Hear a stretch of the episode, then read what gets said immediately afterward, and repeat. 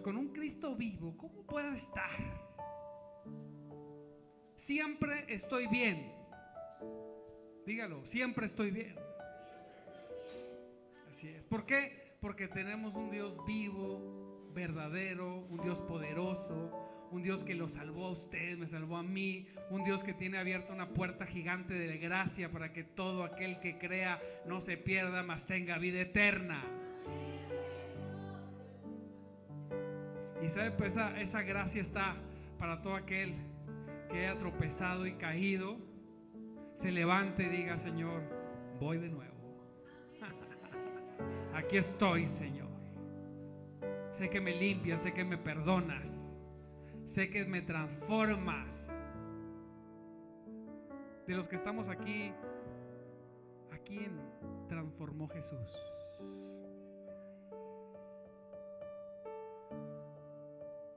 Solamente en Él encontramos palabras de vida eterna. Cuando dicen, oye, ¿no tienes miedo? No, yo tengo fe. ¿Hago todo lo que el Estado me ordena que tengo que hacer para cuidarme? Sí. Pero no vivo con miedo. Diga conmigo, yo no vivo con miedo. Y por eso estamos aquí. Dice una, persona, oye, es que me da miedo ir a la iglesia. Digo, ¿y no te da miedo ir al HIV? Ah, no, es que tengo que ir a comer. Pues también tienes que comer espiritualmente, papá. Así es que no tenga prioridad. No, es que yo como en mi casa. Ah, sí. Pues dile a Cristo, porque Cristo dijo que nos congregáramos. ¿Verdad? Que en el cuerpo, cuando nos reunimos, mire bien, la comida que hay en la reunión de la iglesia de Cristo es muy diferente a aquella que la hacemos en nuestra intimidad y muy diferente a aquella que es una excusa para desobedecer a Dios. Y yo los bendigo y, los felicito. Porque de todos los riesgos que ha tomado en esta semana, este es el mejor. Si hemos de morir, pues sea alabando a Dios. Y no en el HIV comprando comida. ¿Sí? Sino, pues porque fui a la iglesia. Bueno, no, es que porque fui al mercadito.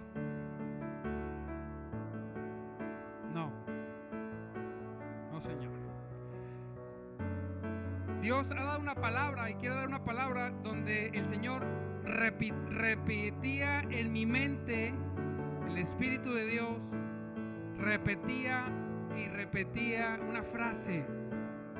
Y yo oraba y decía, Señor, ¿y ahora qué? ¿De qué vamos a hablar de tu pueblo? Y el Señor ya tiene una semana contrayéndome esa frase, nada más que a veces uno cree que lo más que lo más profundo, lo más espiritual es lo más complicado. Y lo más espiritual, lo más profundo está puesto a sus hijos para que lo tomen. Ahí está. Dios mío, amén. Así es. El Espíritu Santo, ¿quién es el Espíritu Santo? Está disponible para todos. Sea que conozca de Biblia o sea que no conozca. Lo único que tiene que tener primeramente es una sed anhelante de su presencia. Una sed o un hambre, como dice un canto, que duele. ¿Alguno de ustedes ha sentido hambre? Yo sí. Y no porque no tenga, sino porque en algún momento, en algún momento andaba haciendo algunas cosas, especialmente caminatas, donde después de horas y horas, incluso de un día completo, ya no había que comer, había hambre, había dolor. ¿Alguien ha sentido alguna vez esa incomodidad en el, en el estómago? Porque necesita comer, ¿sí o no? Mire, no hay taco frío, no hay pan mohoso, caldo insaboro que no sepa delicioso cuando uno tiene hambre.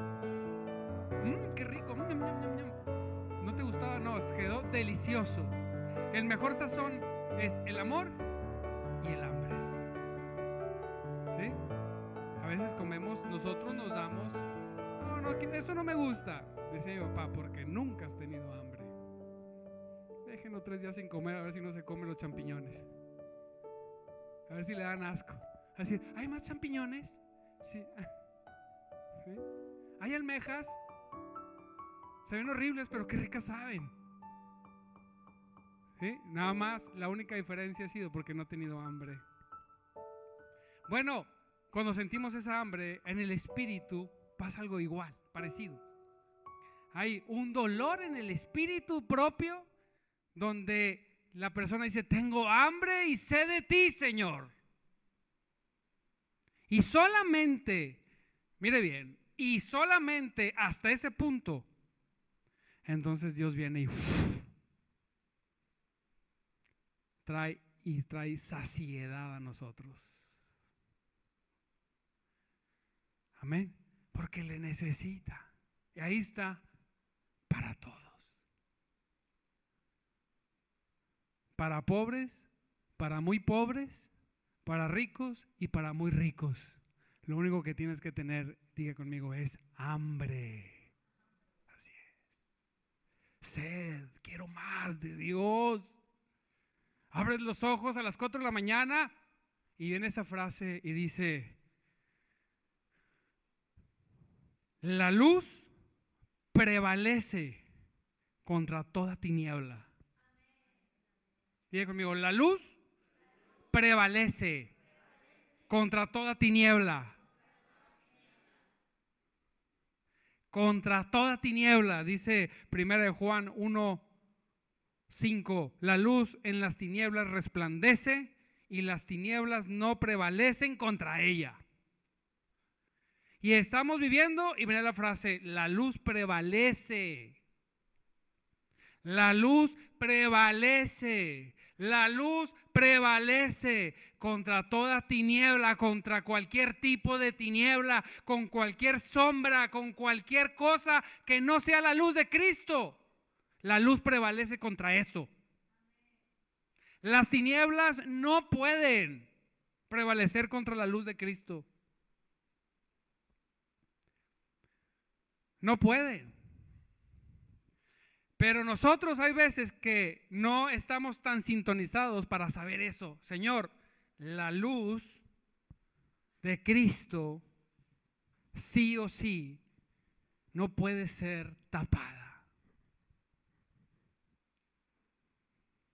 ¿Quién tiene la luz de Cristo? Gloria a Dios. La luz de Cristo, amado hermano,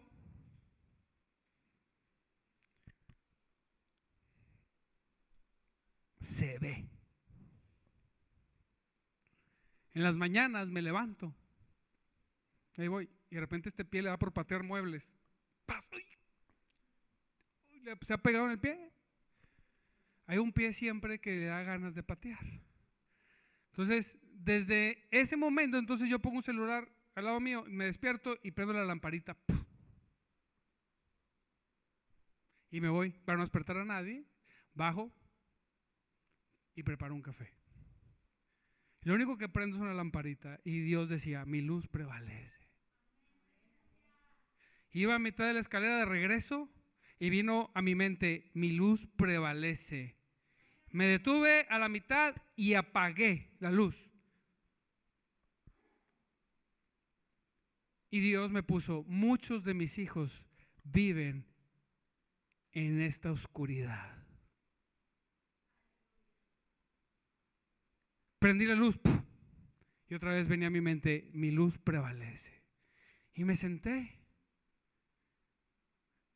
Y luego dije, Dios, ya sé que voy a predicar el domingo. Pues de la luz de Cristo, aleluya.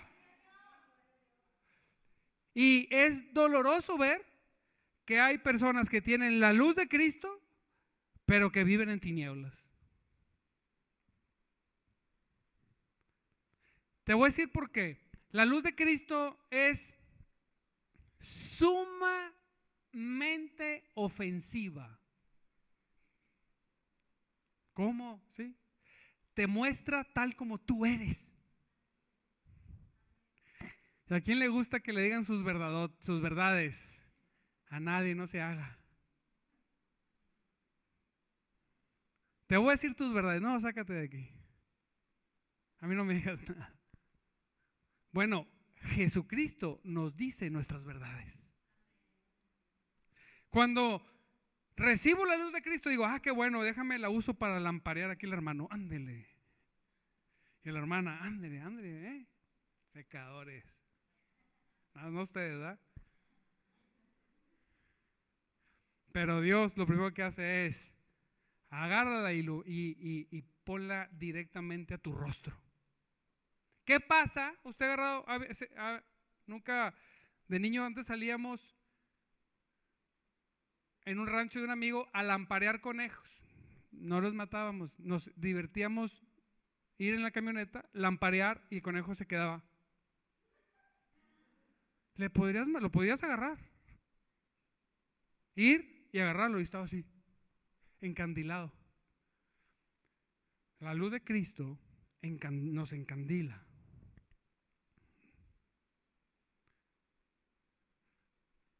Cuando no tenemos un corazón dispuesto para recibir lo que Él tiene para ti. Todos los que estamos aquí, dice el Señor, todos, dice el Señor, todos son pecadores en proceso de santificación. ¿Quién está en un proceso de santificación? Amén. De crecimiento, Dios mío, crecimiento. Así es. Y para poder crecer, sí hay que servir a Dios, pero mucho hay que dirigir la luz de Cristo a nuestra vida. Vamos a dirigirla a su pensamiento. Mire, cuando hacemos el ejercicio de, que Dios alumbre nuestras vidas, no existe persona o que crezca o que se ofenda. Y dije, Señor, yo quiero crecer. ¿Quién quiere crecer? Queremos crecer. Y la palabra nos dice cosas tremendas, fuertes. Mire, hay una que dice, que todavía es muy debatida por los, por los cristianos liberales. Cuando te den en una mejilla, ¿qué? Pero cuando yo estoy viviendo diariamente, me sorprendo defendiéndome de todo. Mire, nada más ahí ya quedamos lampareados.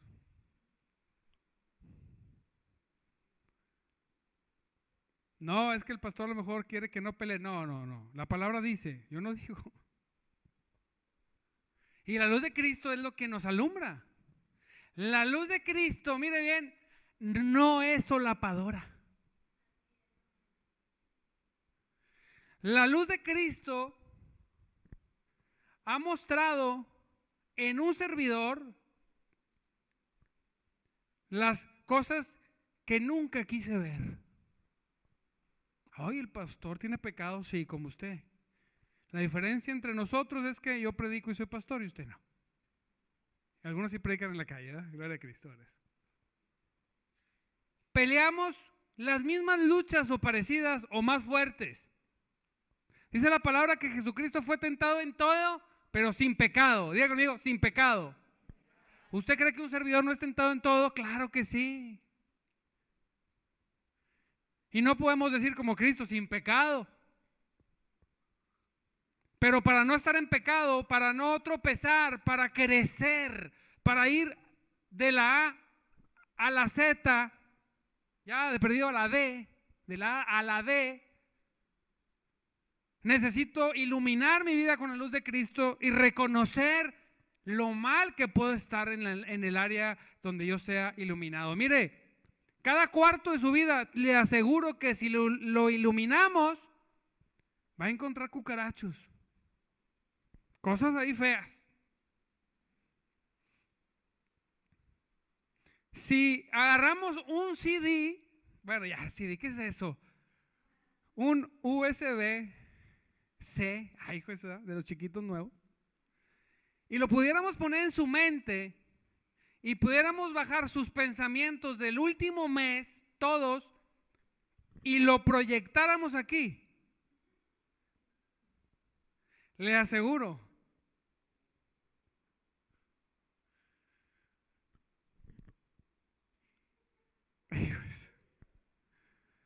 que muchos no volvían, sino que todos. Ay, qué pena. ¿Sí? La foto con Brad Pitt no, la foto con Brad Pitt no.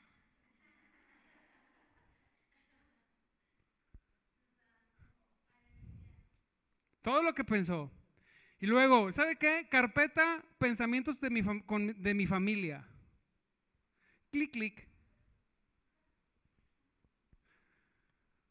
Pensamientos este, míos hacia mi madre. Clic. ¿Qué pasaría? Se la puse fácil. No, mi madrecita, no, sí, yo, no. Ni un pensamiento mal. Bueno, pensamiento contra el pastor. Debería, debería. la carpeta se llamaría debería. Debería ser esto, debería ser lo otro, debería ser aquello. Sería buena retroalimentación. Entonces, ilumina la luz de Cristo en nuestras vidas. Señor, ¿cómo voy a poner mi otra mejilla? Si te dicen que camines un kilómetro, debes caminar dos kilómetros. Pues si yo no soy el gato de nadie. Ah, ¿no? ¿Estás casado? Digo, no todos, ¿verdad? ¿Tienes hijos? Los hijos hoy, ¿cómo gobiernan a los padres? Qué tremendo. Tengo sed.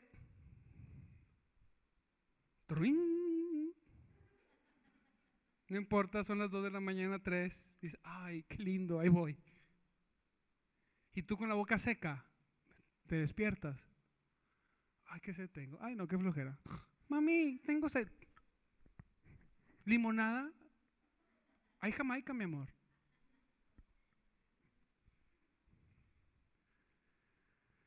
En nuestros tiempos no decíamos eso. Pues te parabas o te quedabas con sed. Despertar aquí mi madre. No, hombre.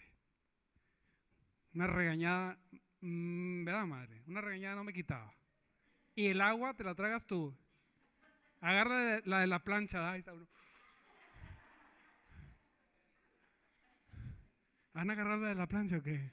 ¿Por qué se ríen?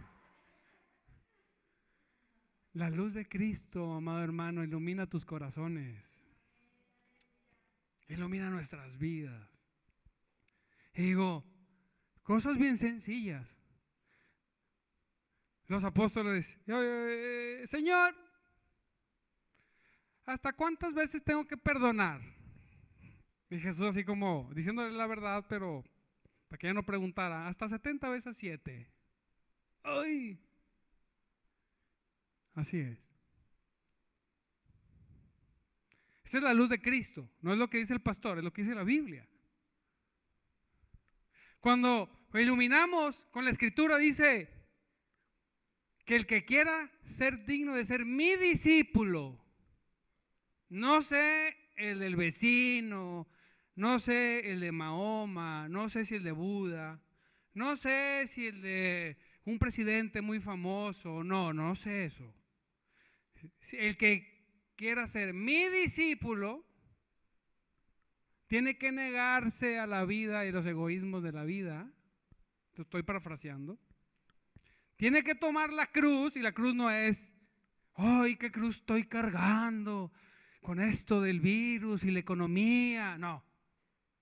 No, mira, el, el, hijo que me tocó, ay, el que creaste. ¿Sí? Algunos hijos con sentido común se despiertan más rápido. Otros, como para los 38 dice, ya, pues, levántate, ándale. tengo hambre, mamá. Hombre, sácate de aquí. Una vez le preguntaron a mi abuela que si, a mi abuela, a mi madre que si, que si ella nos hacía a nosotros huevito de payasito, le pone salchichitas y ojitos, y se llama, no, a los hijos no se les hace eso, nada más a los nietos. Es cierto. Entonces, cuando la luz de Cristo dice, ahí va el farolazo, ahí va el farolazo, el que quiera ser mi discípulo tiene que tomar la cruz. ¿Qué cruz?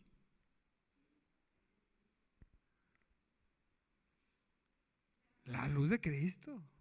No, la, no, es que estoy cargando mi cruz, me, corrieron del trabajo. No, eres por flojo. Por incompetente, quizá. No, yo era el mejor empleado y me corrieron. Ay, nadie corre buenos empleados. Dijo, perdón si corrieron a alguien, ¿verdad? Corren los que estiman que no son buenos, ¿verdad? No quiere decir que el juicio del jefe sea el verdadero, para que no se ofenda.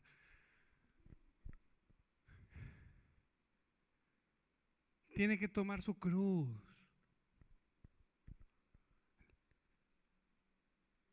¿Qué cruz?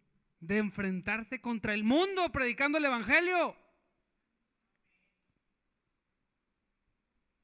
No, pues es que yo, nada más quiero ser hijo, Señor, no quiero ser discípulo. Pues mira que no se puede. Los hijos son llamados a ser, diga conmigo, discípulos. Así es. Dios no tiene a los consentidos flojonazos jugando videojuegos todo el tiempo y a los otros hijos trabajando. No. Dios dice, el que quiera ser mi discípulo ¿Cuántos discípulos de Cristo hay aquí? Y si no, este, hágase discípulo.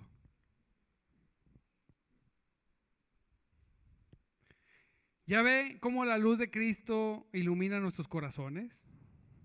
Dice el Salmo 119, 119, 105.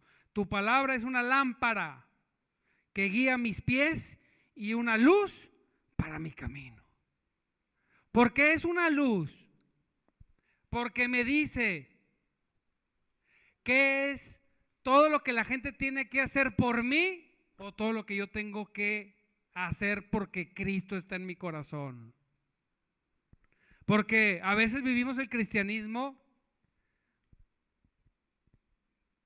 desde el punto de que Jesucristo es nuestro servidor. Él tiene que darme la victoria.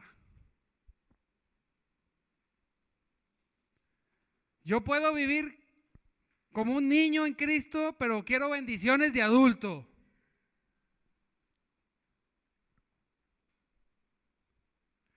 Y cuando veo esto, el Señor me, ponía, no es cierto, no puede ser.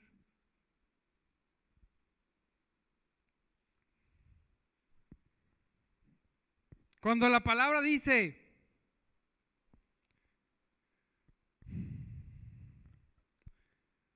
bienaventurados los de limpio corazón. ¿Por qué? Ah, si leen la Biblia. Así. La pregunta en inglés y en español es, no sé en inglés, pero se lo voy a decir en español. ¿Tiene el corazón limpio? ¿Qué tan limpio? ¿Lo ponemos aquí?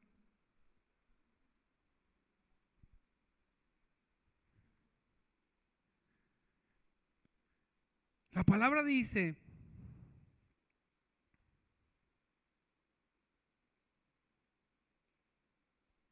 mire,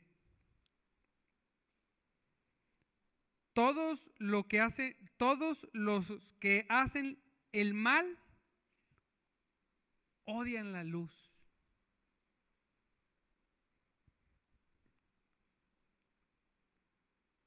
Nosotros como hijos de Dios, hay cosas en la palabra que si yo me pongo ahorita a decirle cinco cosas, usted va, puede terminar ofendido conmigo.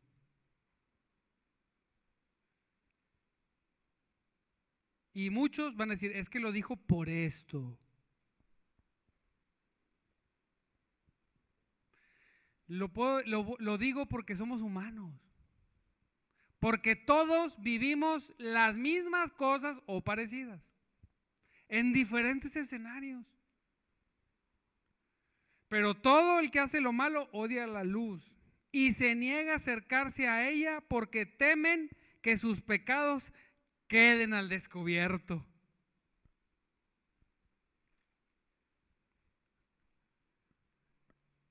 La palabra dice, dice, ahí va una, lampareada que, le, que, que casi, no, hombre, le puedes decir lo que quieras, pero cuando te metes en este punto, ah, la luz.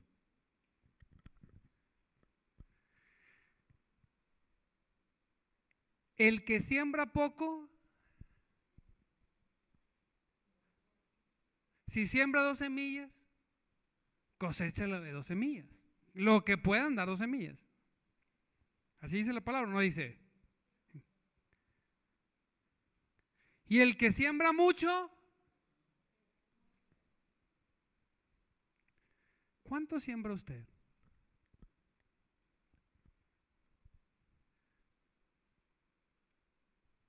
¿Cuánto de sus recursos voluntaria, alegre y sistemáticamente siembra Evangelio se siga predicando? ¿Cuánto? No me diga, me doy cuenta.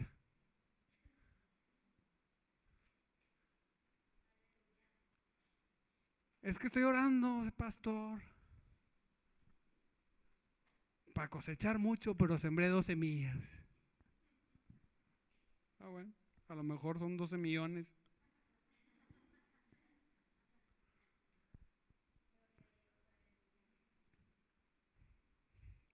Ah, ya es que el pastor quiere que dé nombre.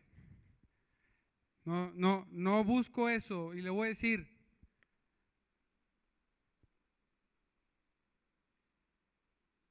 Porque no hay mayor beneficio que un hombre pueda tener que lograr por la voluntad de Dios y su poder mantener un lugar donde haya personas que puedan venir y salvarse. Y si nos cierran, Tania, nos vamos a ir a una plaza, a un parque, con la guitarra con Karen. Si, Karen quiere, creo que sí. Y aunque, aunque haga sol, nos vamos a ir a cantar y alabar a Dios ahí, aleluya. Pero no nos van a detener.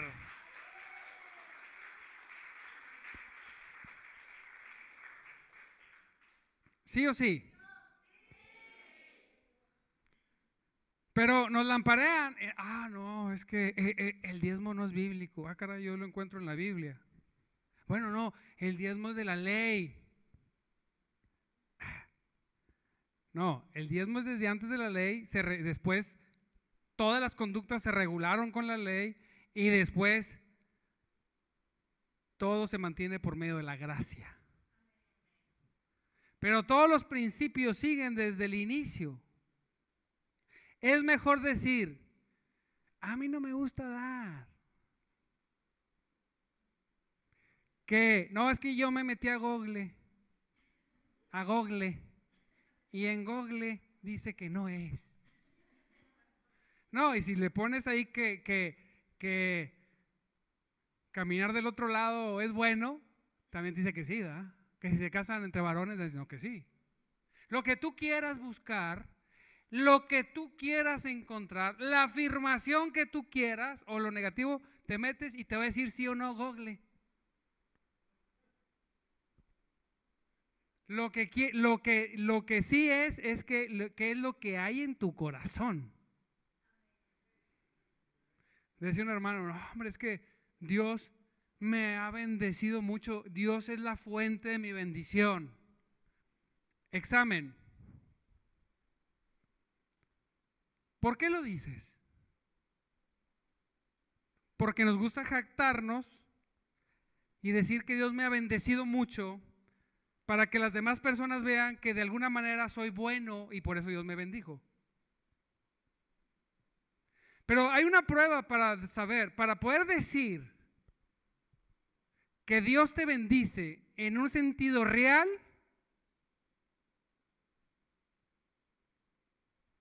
es cuando la persona diezma y ofrenda.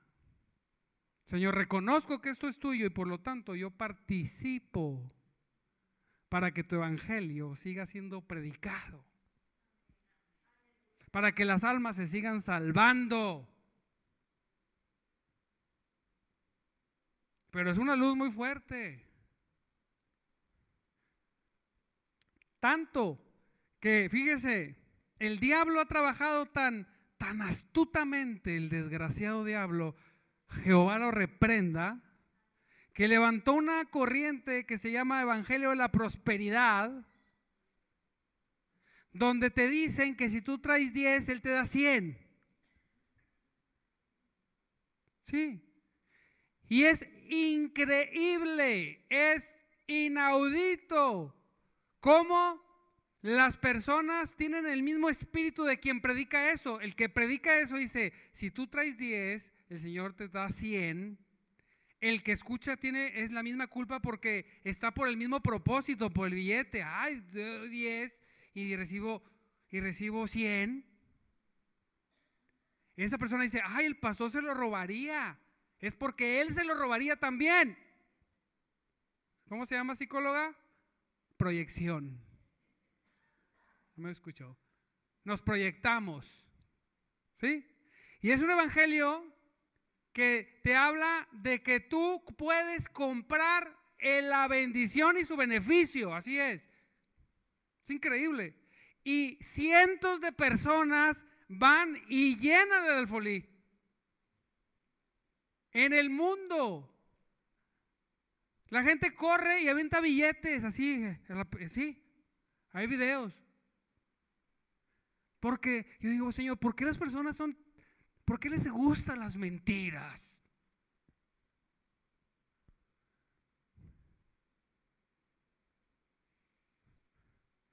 Y entonces, eso se levantó con el propósito que cuando lo verdadero se diga, todos piensen en esa mentira, digan, ah, es porque, pues que las mansiones, cálmate hijo, ¿cuáles? Una vez me dijo un hermano, pastor, usted debería transparentar las finanzas de la iglesia. Te ponías a llorar, hijo. Pero te las demuestro si tú pagas lo que falte. Ah, no, pues no se trata de eso. Ah, entonces ¿de qué se trata? Cuando haya lo suficiente, va a haber un contador que va a llevar eso. No se preocupe. Pero la verdad es, yo no doy para que Dios me bendiga. Yo doy porque Dios ya me bendijo. Yo no busco para ganarme el favor de Dios. Yo ya tengo el favor de Dios en mi vida a través de la gracia que es Cristo. Y cuando vengo y doy, nunca estoy pensando, ay, me cayó esto por acá. ¿Será porque di? Diga conmigo, yo no, yo no necesito que me den. Yo lo único que necesito es que el Señor no quite sus ojos de mí. Es lo único, Señor. Lo demás, lo demás como quiera. Ah, pero el pastor los va a reunir porque les va a hablar de diezmos y ofrendas. Vienen dos, los que diezman y ofrendan. Porque la gente no le gusta escuchar.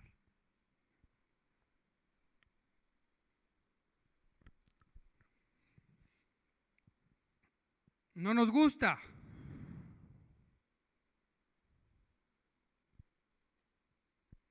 Y entonces viene el faro.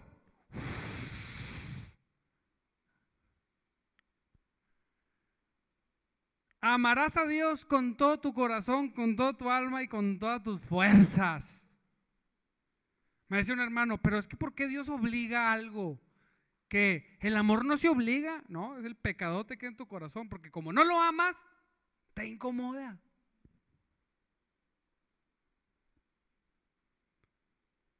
Cuando Dios es un ente abstracto, ¿qué quiere decir? Algo que no toco, algo que, que está más en mi mente que en, en una realidad. Entonces, ¿cómo amar a, a, un ente, por decirlo de alguna manera, a un ser? Decía una persona que no puedo ver. Me senté y le dije, ¿cómo que no puedes verlo? Porque yo lo veo todos los días. Dijo Jesucristo, el que me ve a mí, ve al Padre. Todos los días veo a Jesucristo. Y Jesucristo es la forma de Dios que puedes ver, te guste o no, te asuste o no, por medio de su Espíritu Santo. Pero no le amamos porque no le percibimos.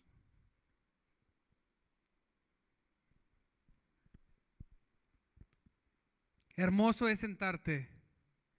Pasé como 15 días solo con Cristo. Y qué reconfortante era tener a Jesucristo a un lado mío. Es decir, no tener que decirle Jesús, ven, sino Jesús decirnos, aquí estoy. Porque oramos, Señor, ven. yo diría, ah, caray, ¿no está contigo? Yo oro y digo, Señor, gracias porque estás aquí. ¿Quién puede orar así? Diga conmigo, gracias porque estás aquí. Así es, gracias. Porque aunque el salmista dijo, no te ocultes de mí, Dios estaba ahí. Yo he dicho, Señor, ¿dónde estás? En algunas ocasiones. Y el Señor aquí. Señor, no te veo ni te percibo porque no quieres. Porque preferiste el pecado. Porque preferiste la tibieza porque preferiste la cobardía de no predicar el Evangelio. Pero cuando tú te esfuerzas en la gracia, ah, entonces dice Señor, gracias porque estás aquí.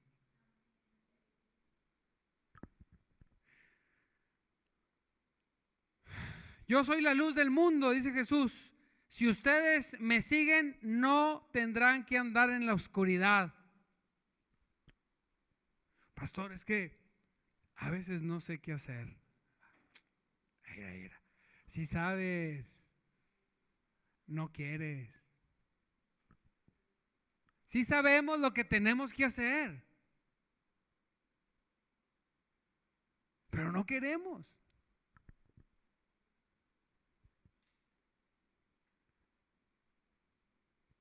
No resistimos. Pero la luz viene directo a nosotros. Y eso es, sea cual sea tu, tu, las tinieblas que quieran prevalecer en tu vida, ilumínalas con la luz de Cristo y serás libre.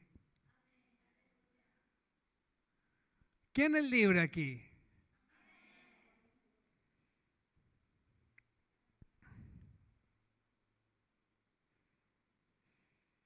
Juan no era la luz, era solo el testigo para era era un testigo para hablar de la luz. Nosotros no somos la luz. Qué precioso ser testigo de esa luz. Qué precioso es caminar iluminado con la palabra de Dios. Qué precioso es, mire, hablábamos más temprano, que cuando una persona está en la luz de Cristo, cuando ha madurado y ha crecido, una palabra dura dura es algo que, que, alumbra completamente cierta en mi verdad, en mi vida, me motiva a ser mejor. Pero quien no, ¿qué pasa? Se ofende. Y salen de la iglesia diciendo, tú le contaste algo al pastor, ¿verdad? No. Seguro que sí, porque dijo exactamente. ¿Quién fue el chismoso? No, es la luz de Cristo. Los ilumina a todos por parejo. ¿Sí? Y cae donde tenga que caer. Yo le decía a un hermano que se fue, un hermano que se fue, se fue por eso. ¿Tú crees que yo me pongo, deja Señor, tócame para predicarle nada más a este hombre? No, te ofendiste porque así de cochino eres. ¿Sí? ¿Sí o sí? Entonces, amado hermano, no se vaya a ir, por favor. Nadie me ha dicho nada. Bueno, sí me han dicho algunas cosas. Ah. Aleluya. Cristo. ¿Verdad? Ilumínenlo. ¿Me ayudas, Karencita, por favor?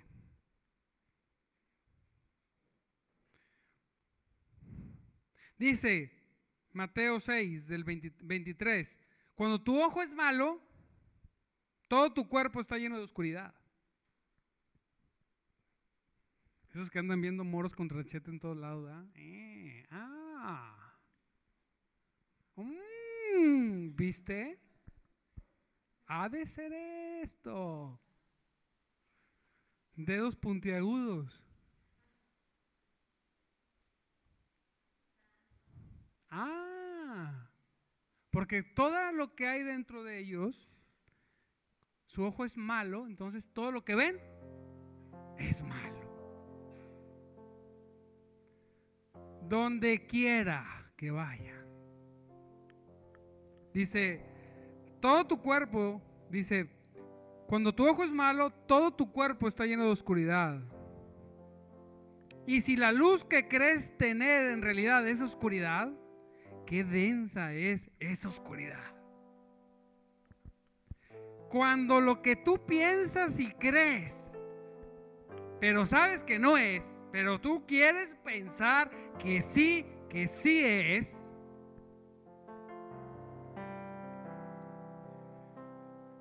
Y crees que esa es una luz que tienes, imagínate la oscuridad en la que nos encontramos.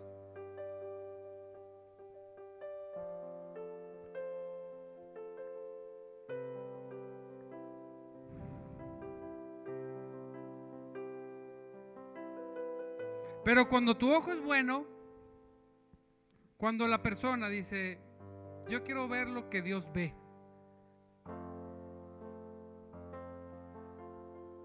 Y en vez de cultivar el, mm, eh, sino la inocencia, entonces todo tu cuerpo está lleno de luz.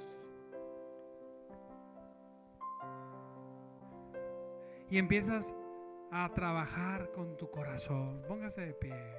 Empieza a trabajar con tu vida.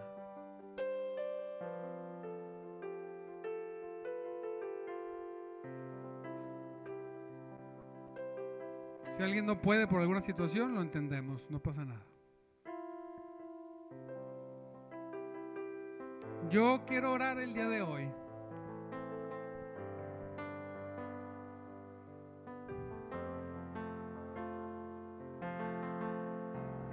para que seas iluminado en tu corazón.